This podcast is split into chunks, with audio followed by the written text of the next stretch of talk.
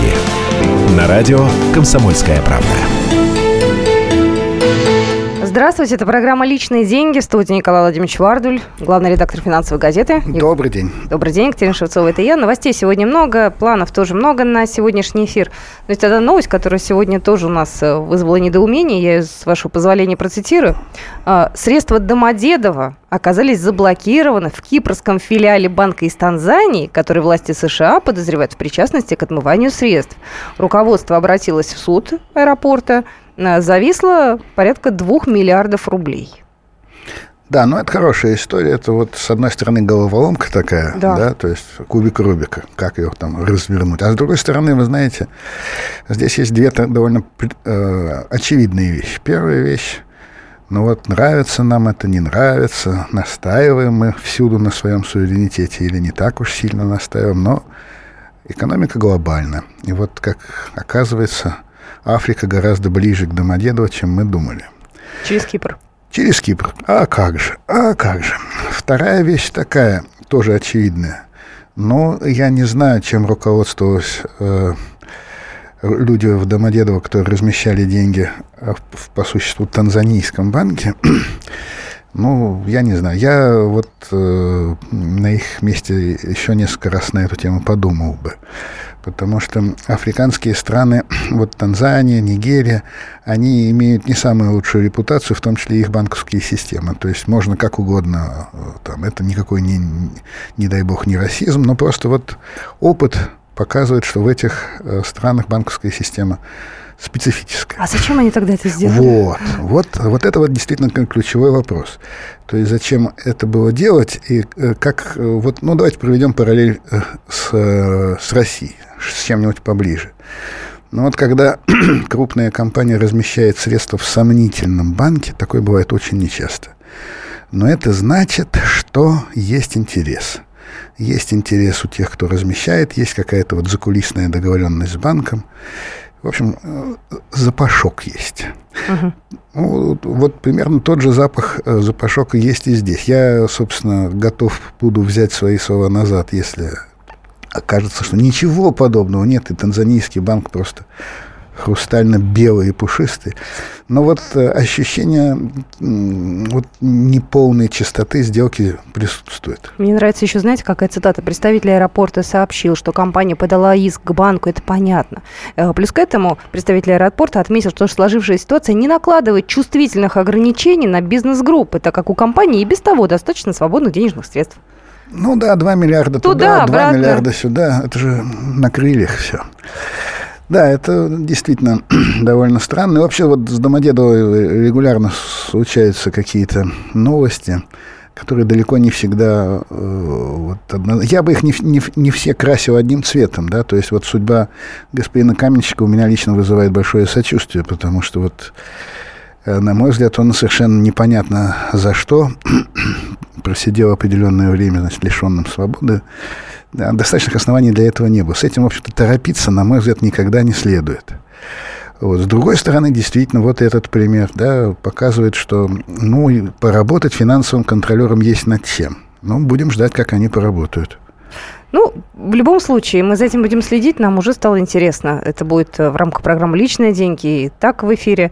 А, номер эфирного телефона, я напоминаю, 8 800 200 ровно 9702 и наши контакты 8 967 200 ровно 9702. А, я предлагаю еще к одной теме перейти, которая тоже, в общем-то, достаточно активно обсуждается. Власти России подготовили несимметричный ответ на санкции со стороны США. Для этого, как говорят, была проведена определенная исследовательская работа.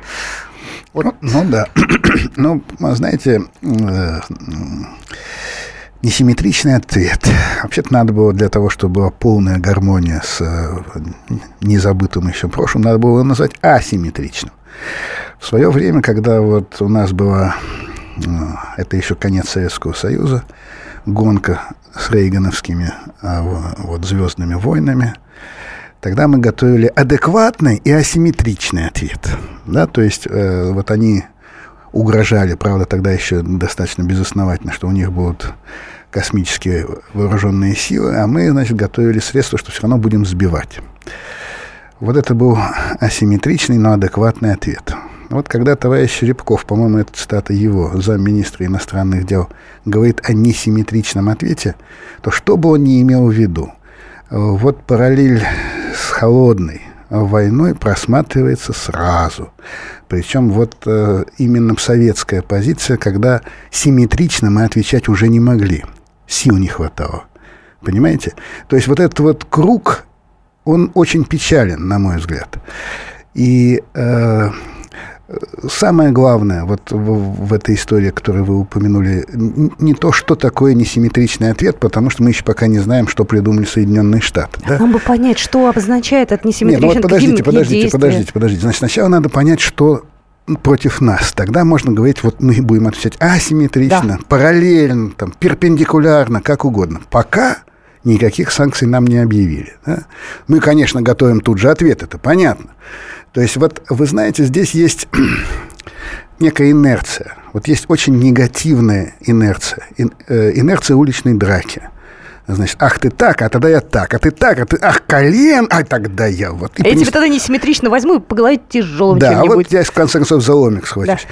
Ну вот, э, с одной стороны, это понятно, да, то есть именно так э, события обычно и развиваются. С другой стороны, вот давайте все-таки чуть-чуть поднимем голову и посмотрим. Значит, из-за чего на нас могут наложить, на Россию могут наложить новые санкции? Из-за того, что считается, что российская авиация и вообще мы поддерживаем вот удары сирийской армии, которые в том числе и по гуманитарным э, позициям. Да? Вот смотрите, здесь опять принципиально важный, на мой взгляд, вопрос вот какой – я не знаю, чем мы руководствовались точно, когда э, вот, э, активно втянулись в конфликт в Сирии. Не исключаю и того, что расчет был такой, что вот мы снова заявляем о себе как об очень авторитетном игроке, в том числе на этом региональном рынке, с нами будут считаться, и, может быть, вот таким образом мы... Э, приведем дело к снятию санкций. Я не исключаю такого. Может быть, это я фантазирую, но не исключаю такого. А получилось наоборот. Вот вы знаете, вот получается, и это очень важно сделать вывод, когда вы отвечаете, когда инструментом вашей внешней политики является сила, голая сила, не сила там, я не знаю, науки, не сила экономики, не сила э, вот каких-то, не мудрость, а просто голая сила, то, в общем-то, шанс нарваться на э, вот симметричный, несимметричный, санкционный в данном случае ответ достаточно э, велика. То есть вот это вот втягивание в такую спираль, выход из которой надо искать. Надо искать не в уличной драке. Не санкция против санкций. Значит, они вводят санкции против нашего ТЭКа, мы против их помидоров. Значит, я не знаю, вот э, симметрично, несимметрично. Это вот пусть там господа дипломаты, они за это деньги получают, вот они пускай находят замечательные слова. По-моему, это, в общем-то, тупиковая э, вот такая вот ветвь. Вот смотрите. Вот смотрите, нет, я все понимаю. Вот сейчас слушатели будут звонить и говорить, а что же нам, значит, нам что, прогибаться, что ли? Вот э, знаете, мой ответ такой. Прогибаться не надо, отвечать надо, думать надо. Думать надо, все время думать. О чем? О будущем о будущем надо думать. Надо думать не о том, вот они сказали, мы сказали. Т-т-т-т-т-т-т-т. Ситуационно мы всегда отвечаем очень хорошо. Да? Ситуационно в нашей политике все в порядке. Стратегически сильно сомневаюсь. Потому что речь идет о нашем будущем. Хорошо не о нашем, а о будущем наших детей. В чем это главное в том, что мы или дальше будем отставать, а санкции помогают нам отстать. Кстати, по поводу отставания, Россия значительно отстает в технологическом развитии Именно. практически во всех сферах экономики. Об этом заявил бывший министр финансов да. Алексей То есть вот речь идет о будущем, понимаете? Можно играть в санкции, а можно стремиться к тому, чтобы их каким-то образом снимать. Э, Владимир Путин на это предложение Кудрина, которое когда-то было сделано, сказал, мы не будем торговать с суверенитетом. Хорошо, хорошо. Ну, давайте вот посмотрим, что такое ограничение добычи нефти. Вот если мы договоримся с ОПЕК об ограничении добычи нефти, это что? Не ограничение нашего суверенитета. Поэтому игра в слова – это игра в слова, а будущее – это будущее. Мы продолжим через пару минут. Личные деньги.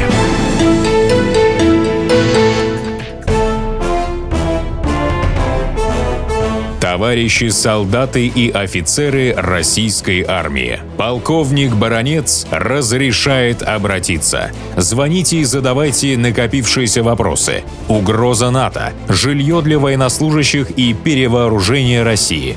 Обо всем этом Виктор Баранец знает лучше других. Программу «Военный ревю» слушайте по будням с 5 вечера по московскому времени.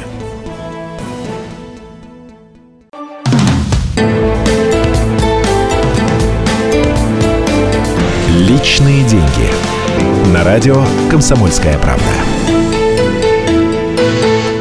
Напоминаю, что вы слушаете программу «Личные деньги». Напоминаю наши контакты. 8 800 200 ровно 9702. Еще раз хочу представить нашего сегодняшнего гостя-ведущего Николая Владимировича Вардель в студии, главный редактор финансовой газеты Екатерина Шевцова. Это я. И мы начали сегодня с несимметричных санкций. Планы перешли уже на наши реалии.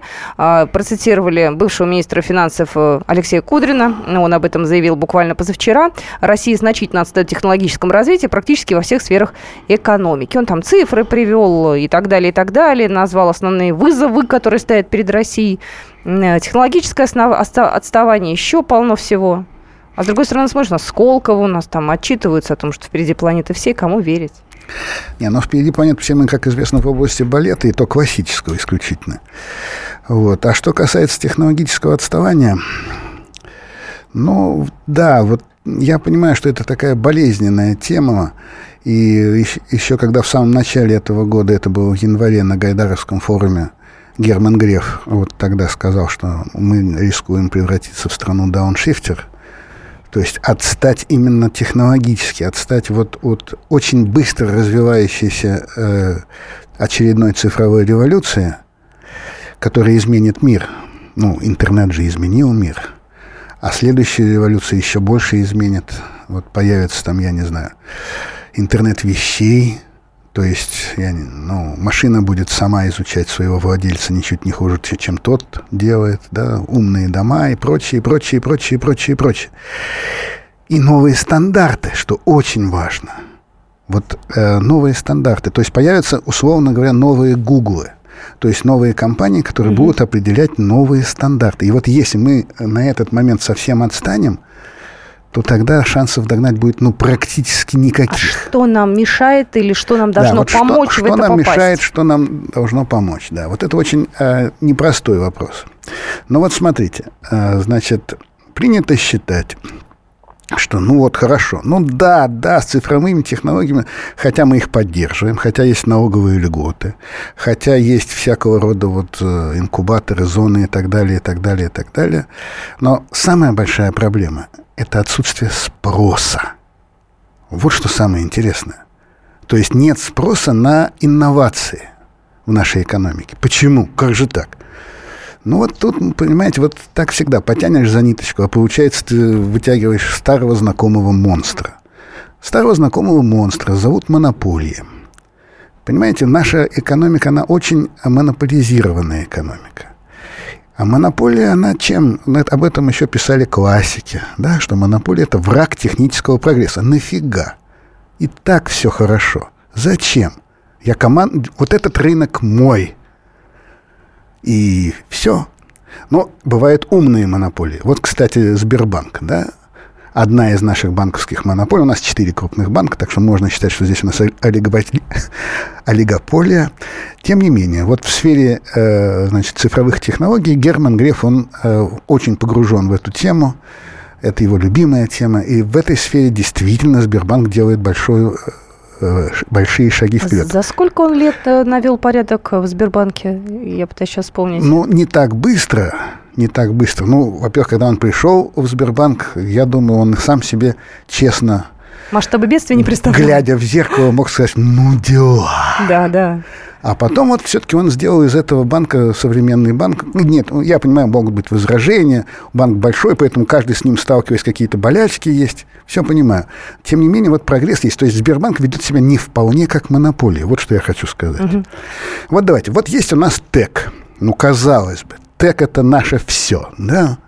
К сожалению, к счастью, неважно. Вот это то, та дойная корова, которая, значит, кормит бюджет, ну и так далее, и так далее, и так далее. Так что у нас происходит? Вот смотрите. Казалось бы, уж в ТЭКе-то мы должны быть на уровне технического прогресса. Ничего подобного. Ничего подобного. Наши замечательные, прежде всего, газовики просто проспали сланцевую революцию. Почему проспали? Нет, все понятно. То есть для нас, для России, сланцы, ну какие сланцы, когда у нас, значит, вот э, газ залегает там, где вообще вечная мерзлота. Какие сланцы? Что? Что? Ну, у сланцы, нас, насколько я понимаю, дорого очень, у и нас, нам это не рентабельно. Да, нет? у нас это не рентабельно, Конечно. понятно. Есть труба, вот главное. Есть труба. И труба – это наше все. Да? Появляется сланцевая революция, появляются новые способы добычи газа, угу. И появляется совершенно другая ситуация на газовом рынке Европы. Потому что э, сланцевая революция превращает Соединенные Штаты в потенциального экспортера газа и уже экспортера газа. Соединенные Штаты уже демонстративно даже э, э, сделали первую поставку нефти в Японию. Да? То есть получается, что мы э, проспали не сланцевую революцию. Может быть, сланцы нам как таковые действительно не самая интересная тема. Но мы проспали изменения на рынке. А вот это уже, извините, это уже очень серьезно. Другой вопрос. Смотрите, значит, у нас э, в нашей огромной стране есть только один на сегодняшний день завод по сжижению газа. Он на Сахалине. И без японцев его бы не было. Да? А в Алжире, в африканской стране, которая по уровню экономического развития ну, отстает от нас. Первый завод по жиженному газу был построен в середине 60-х годов. Потому что они понимали, что именно так они смогут этот газ потом грузить в танкеры и поставлять на экспорт в Европу. Они сами его тогда строили нет, или им помогал Нет, конечно, не сами. Не наши ли? Но они... Нет, наши нет. Но они это сделали. Вот я к чему говорю что вот монопольная структура нашей экономики, она приводит к тому, что спроса на инновации нет, ну, то есть нет, конечно. Когда президент стучит кулаком по столу, у нас на бумаге все прекрасно. А вот где они? Где этот спрос? Еще один пример. Вот смотрите. Жил да был АвтоВАЗ. Да? АвтоВАЗ, жил да был. Пытался умереть, но ему не да, давали. Да, он, мы ему не давали, мы его закрывали, мы его баюкали, мы ему градусники ставили, все делали. Это, знаете, есть такая поговорка «лошадь сдохла, слезть», да? Но мы пытаемся реанимировать дохлую лошадь. Так мы с ней нет, разговариваем. Так нет, она ожила, эта лошадь. Она жива все-таки? Да, вот смотрите, вот никогда такого не было, что э, за, я могу сейчас просто срок э, соврать, но, по-моему, вот за полгода э, АвтоВАЗ выбросил на рынок 6 новых моделей. Когда это было? АвтоВАЗ, несмотря на то, что, конечно, автопром у нас переживает ну, тяжелые времена, кризис, у него начинают расти продажи. По-моему, вот э, с, с конца лета. В чем изменение? Что главное? Вот мы можем опять говорить о том, что мы впереди планеты всей, балет, т -т -т -т -т -т -т. изменения начались тогда, когда за техническую и финансовую политику АвтоВАЗа стали отвечать иностранные инвесторы. А потом его убрали. Вот Нет, ну как убрали? Андерсона убрали, ну, Нет, в смысле подождите, подождите, подождите, подождите, подождите. А пришел другой. Убрали шведа, пришел француз. Но инвесторы, да, западные ну, согласны. Да, то есть они определяют, понимаете? И вот я считаю, что благодаря им в первом... А, а, что это... Какой вывод? Какой вот иностранные инвестиции нам нужны? Нет, мы можем, конечно, смотреть, ну, у российских собственная гордость, на буржуев смотрим свысока. Это я Маяковского перефразирую. Можем смотреть, можем плевать в их сторону. Но если, повторяю, вот это очень важно, на мой взгляд, для меня, по крайней мере, если мы ставим во главу угла не логику драки, не логику «а ты кто такой?», а вот кто первый начал, да? А логику защиты своего будущего – то есть отстаивание того будущего, когда мы будем не на обочине, когда мы будем не в отстающих, когда мы не будем вот Замбии с ядерным оружием, да, а будем все-таки со всем остальным миром э, участвовать в этой четвертой промышленной, какой угодно революции. Вот это будущее. Вот ради этого надо принимать решения. Это очень важно. Сообщение, и, да, приходит и, тут. И, на мой взгляд, это не всегда делается. А, Артур, не думаю, что правительство вводит ответные санкции в чистом виде как ответ из принципа. Скорее, это демонстрация несогласия масштаба страны как экономического партнера. Ситуация очень сложная, любое действие можно одновременно рассматривать как правильное и как неправильное. Не, ну да, да, да, да, да. То есть вот я к чему говорю? Конечно, санкции просто так спускать не надо, да, отвечать надо. Но заботиться надо не о том, чтобы ответить побольней. Заботиться надо о том, чтобы санкции снимались. Ну, Конкретный пример. Вот когда вводились первый раз санкции. А да? вы узнаете об этом буквально через Хорошо. пару минут. Я напоминаю, Хорошо. что это программа «Личные деньги». Вы можете к нам в эфир даже позвонить и поучаствовать в нашем разговоре.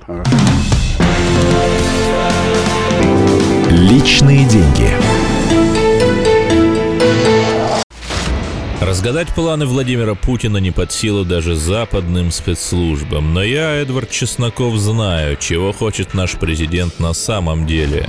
Каждый четверг вместе с вами в прямом эфире разгадываем мотив очередного поступка Путина. О чем думает и что планирует Владимир Владимирович. Слушайте и звоните в программу «Вождь» по четвергам в 20.05. Время московское.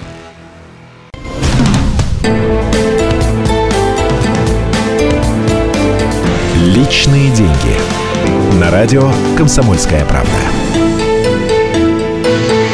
Здравствуйте, мы продолжаем нашу программу. Я напоминаю, Николай Владимирович Вардль студии, главный редактор финансовой газеты Екатерина Шевцова. Это я. Есть еще одна тема. Звучит она следующим образом. Остаток бюджетного резерва 167 миллиардов рублей, образованный из замороженных пенсионных накоплений россиян, будет направлен на погашение кредитов оборонно-промышленного комплекса. Об этом сообщил министр финансов Антон Силуанов. Вот такая пришла новость. Но говоря простым языком, пенсии, замороженные накопления россиян дадут на нужды ОПК. Да, но вот, понимаете, здесь э, проблема гораздо э, многограннее. Да? Вот смотрите, если внимательно почитать основы бюджетной политики на ближайшие три года, то одна из самых удивительных вещей в этом документе – это резкое, резкое сокращение военных расходов по статье «Национальная оборона». То есть там сокращение э, чуть ли не на треть, то есть не на какие-то там десятые процента, а на треть. Но это речь идет, естественно, об открытых статьях. Да? Понятно, что, э, в общем-то, ну, на этом борьба вокруг денег Минобороны не заканчивается. В этом году вот мы уже видели, как э, один из ответов – это существенный рост закрытых статей. Да? Ну и в том числе вот эта самая история с пенсиями. С пенсиями, ну, нет, я понимаю, что звучит это, конечно, издевательски, что вот ту самые, эти самые пенсии, которые должны были э, мало того, что э, ну, помочь э, самим пенсионерам, но и была вообще большая социальная задача. Я предлагаю Виктору Николаевичу Баранца к нашему разговору подключить нашего военного обозревателя. Возможно, он нам разъяснит. Может быть, что-то мы недопоняли, что-то мы не знаем. Виктор Николаевич, здравствуйте. Добрый день. Да вы все вы правильно понимаете.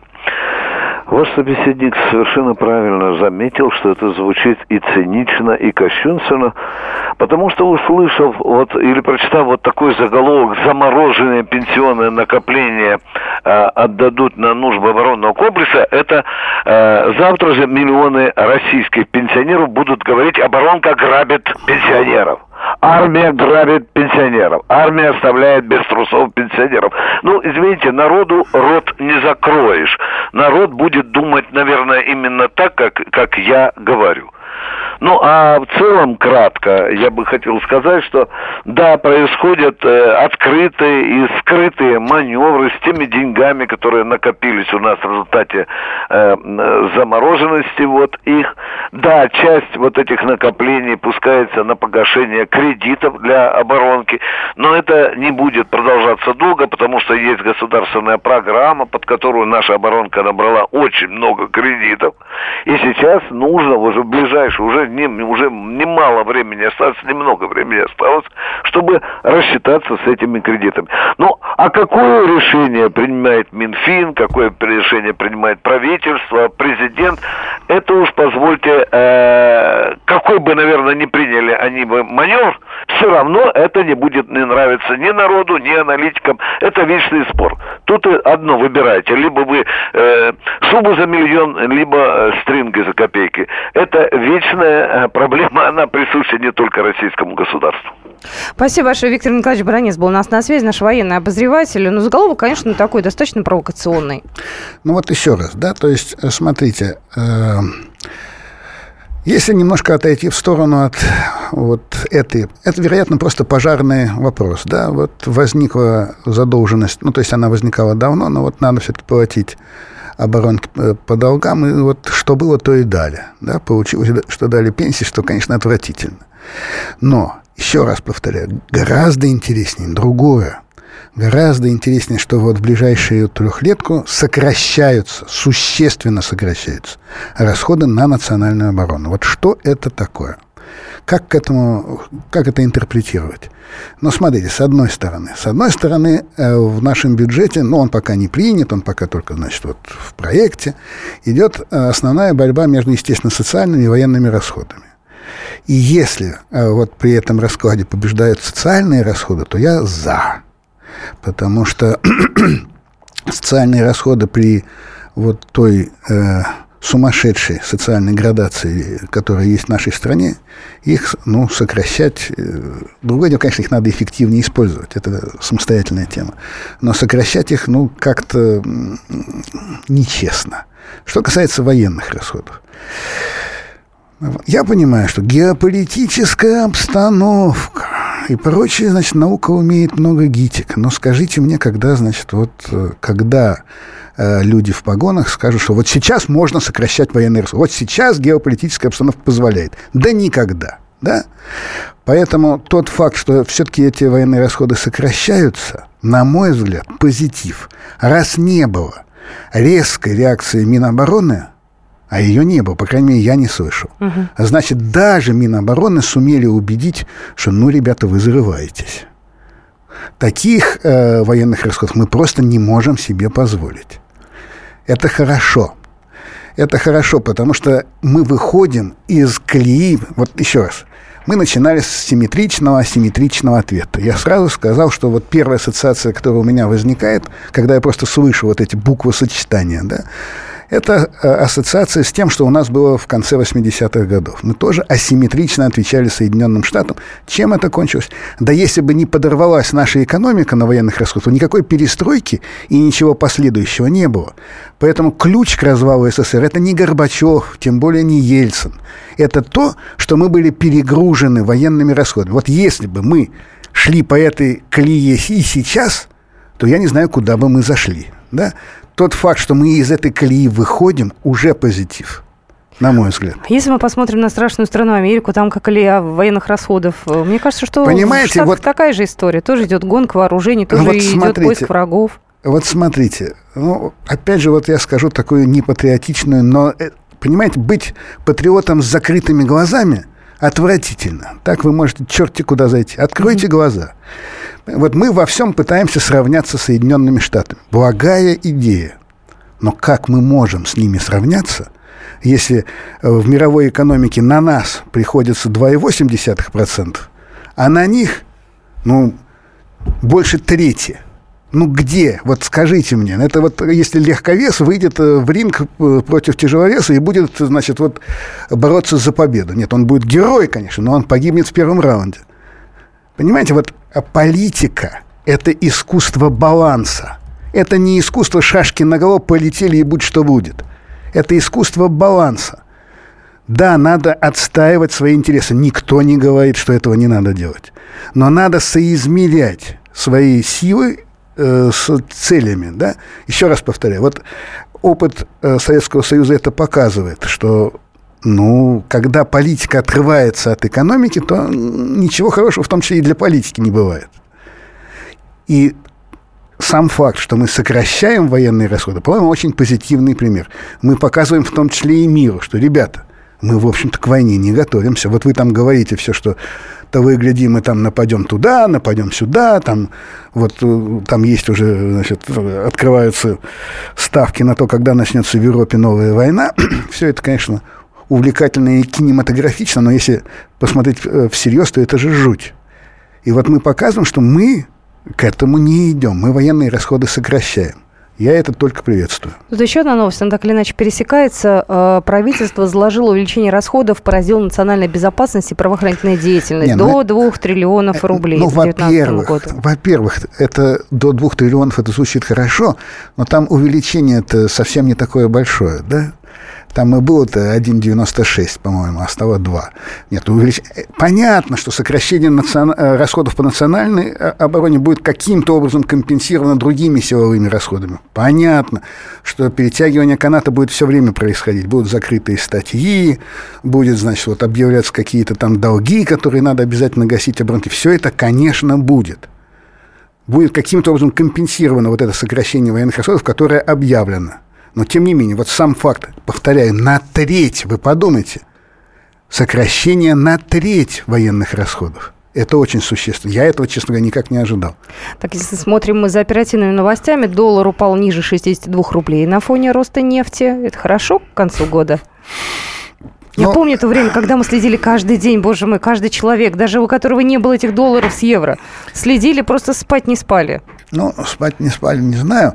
А в принципе, ну вот смотрите, сейчас ведь, э, ну я могу сказать такую, может быть, не самую опять. Да, действительно, до- рубль сейчас укрепляется. На чем? На чем? Вот никаких э, таких существенных э, показаний к тому, чтобы он укреплялся, нет. Да, нефть растет. Да, нефть растет, потому что вот мы в прошлый раз об этом говорили или не говорили, я не помню. ОПЕК разыгрывает спектакль. Говорили, говорили. АБЭК разыгрывает да. спектакль. Вот знаете, вот когда-то были радиопьесы э, в моде. И вот они разыгрывают вот этот вот саспенс. Ожидание, развязка вот-вот, но не сейчас. А мы вот-вот, участвуем но в этом сейчас. спектакле? А как же? Мы же говорим, мы А тоже же? А как заморозим. же? Не, ну сначала мы, естественно, э, загнали свою добычу на самый пик. Ну, понятно, так все делают. А теперь говорим, ну да, мы готовы заморозить. Но вот смотрите, будет ли заморозка?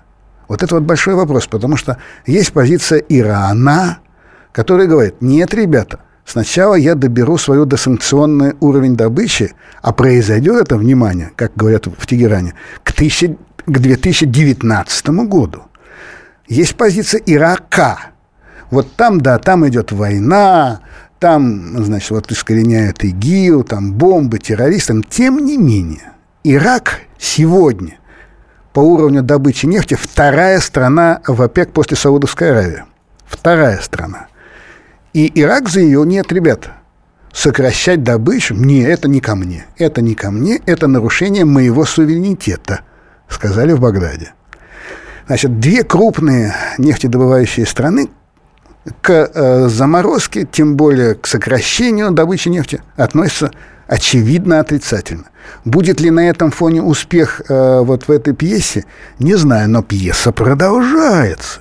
Пьеса продолжается. Вот нас сейчас э, и рынок, значит, ориентирует на конец ноября, вот там соберет. Каждый месяц будет встречаться Россия с Саудовской Аравией, будет о чем-то там говорить.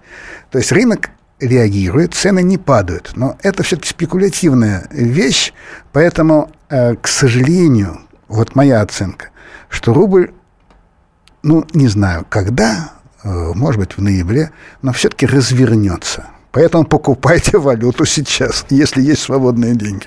Ну и я надеюсь, цены не будут так расти адски к концу года все-таки. Да, к концу года не будут. Да. Ну и слава богу. На этом мы прощаемся. Хорошая сегодня была программа. Рада, что вы были с нами. Я напоминаю, что Николай Владимирович Вардуль был в студии, главный редактор финансовой газеты. До свидания. Всего доброго. Встретимся через неделю. Личные деньги. Сошлись они в чистом поле, и начали они биться. Каждый за свою правду. И не было в той битве ни правых, ни виноватых. Звон стали. Крики поверженных. Самый беспощадный проект радио «Комсомольская правда». Радио «Рубка». Столкновение взглядов, убеждений и принципов. У гостей в студии всегда полярные мнения. Слушатели участвуют и голосуют. Нам есть о чем поспорить. Остро, жестко, жестоко. Программу «Радио Рубка» слушайте на радио «Комсомольская правда». Каждую среду в 18.05 по московскому времени.